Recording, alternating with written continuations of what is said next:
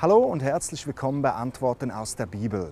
Was bringt die Zukunft? Krieg oder Frieden? Die Bibel ist ein hochprophetisches Buch und wir wagen heute einen Blick nach vorne.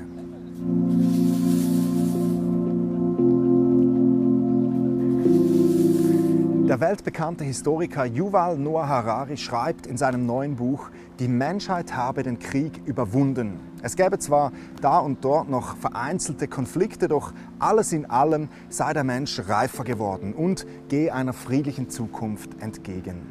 Wenn man wie wir Europäer so unter einer Käseglocke lebt, dann könnte man diese Sicht tatsächlich teilen. Doch wenn man einmal unter dieser Käseglocke hervorsieht, dann merkt man, Unsere Welt steht lichterloh in Flammen.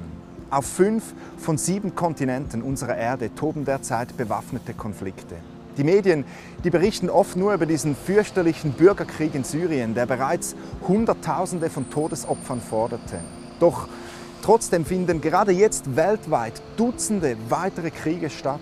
Afghanistan, Irak, der Drogenkrieg in Mexiko, Jemen, Somalia, Ukraine, Libyen, Sudan etc. etc. Doch nicht nur bewaffnete Konflikte machen der Welt zu schaffen. Flüchtlingsströme in unfassbarem Ausmaß. Eine massive Zunahme von Naturkatastrophen in den letzten Jahrzehnten. Handelskriege, zunehmender Nationalismus. Um es gleich von wegzunehmen, die Bibel, die hat ein ziemlich pessimistisches Zukunftsbild für unsere derzeitige Welt. In der Bibel lesen wir, dass unsere jetzige Welt nicht besser, gesünder oder friedlicher wird. Dass wir Menschen nicht liebevoller und selbstloser werden. Im Gegenteil, sie geht davon aus, dass wir Menschen gefallen sind. Das bedeutet, dass wir unter dieser Kraft der Sünde stehen und dass wir und überhaupt die ganze Welt Erlösung brauchen.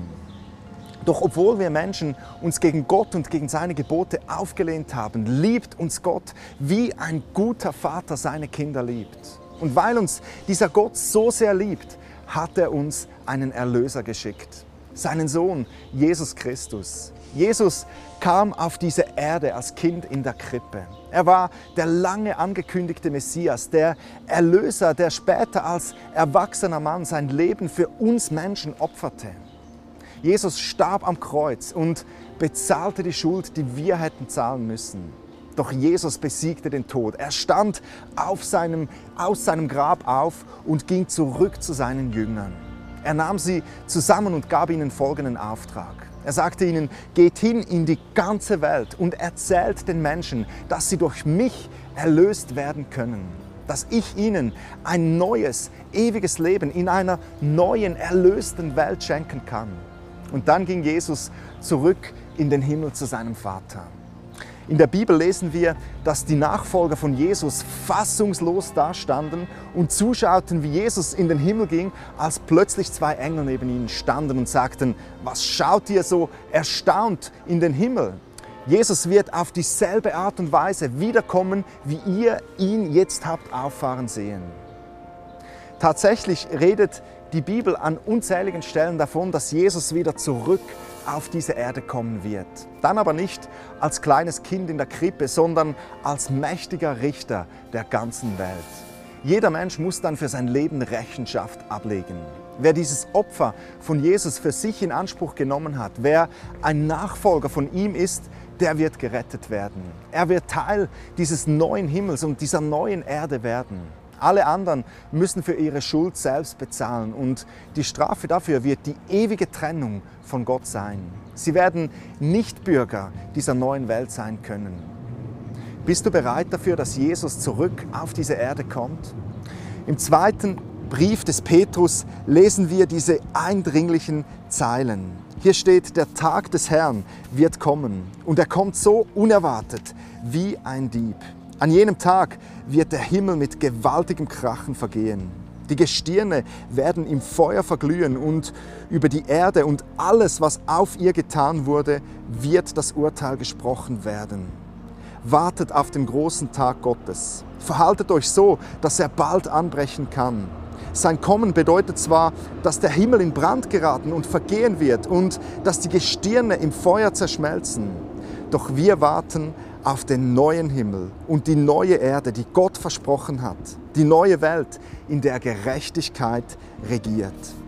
Hier steht geschrieben, wir warten auf eine neue Erde, die Gott versprochen hat. Eine Welt, in der Gerechtigkeit regiert. Ja, es wird Frieden geben, aber nicht auf dieser gefallenen Welt, sondern in einer zukünftigen, erlösten Welt.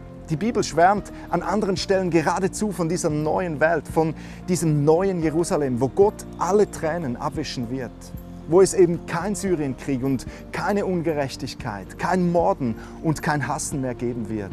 Eine Welt, wo Gott mit allen erlösten Menschen zusammenlebt.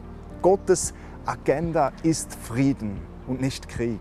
Doch zuerst, und so lesen wir das hier in dieser Bibel, kommt dieser Tag, an dem Jesus zurück auf die Erde kehrt, der Tag des Gerichts. Und dieser Tag, der kommt wie ein Dieb, steht hier, plötzlich und unerwartet.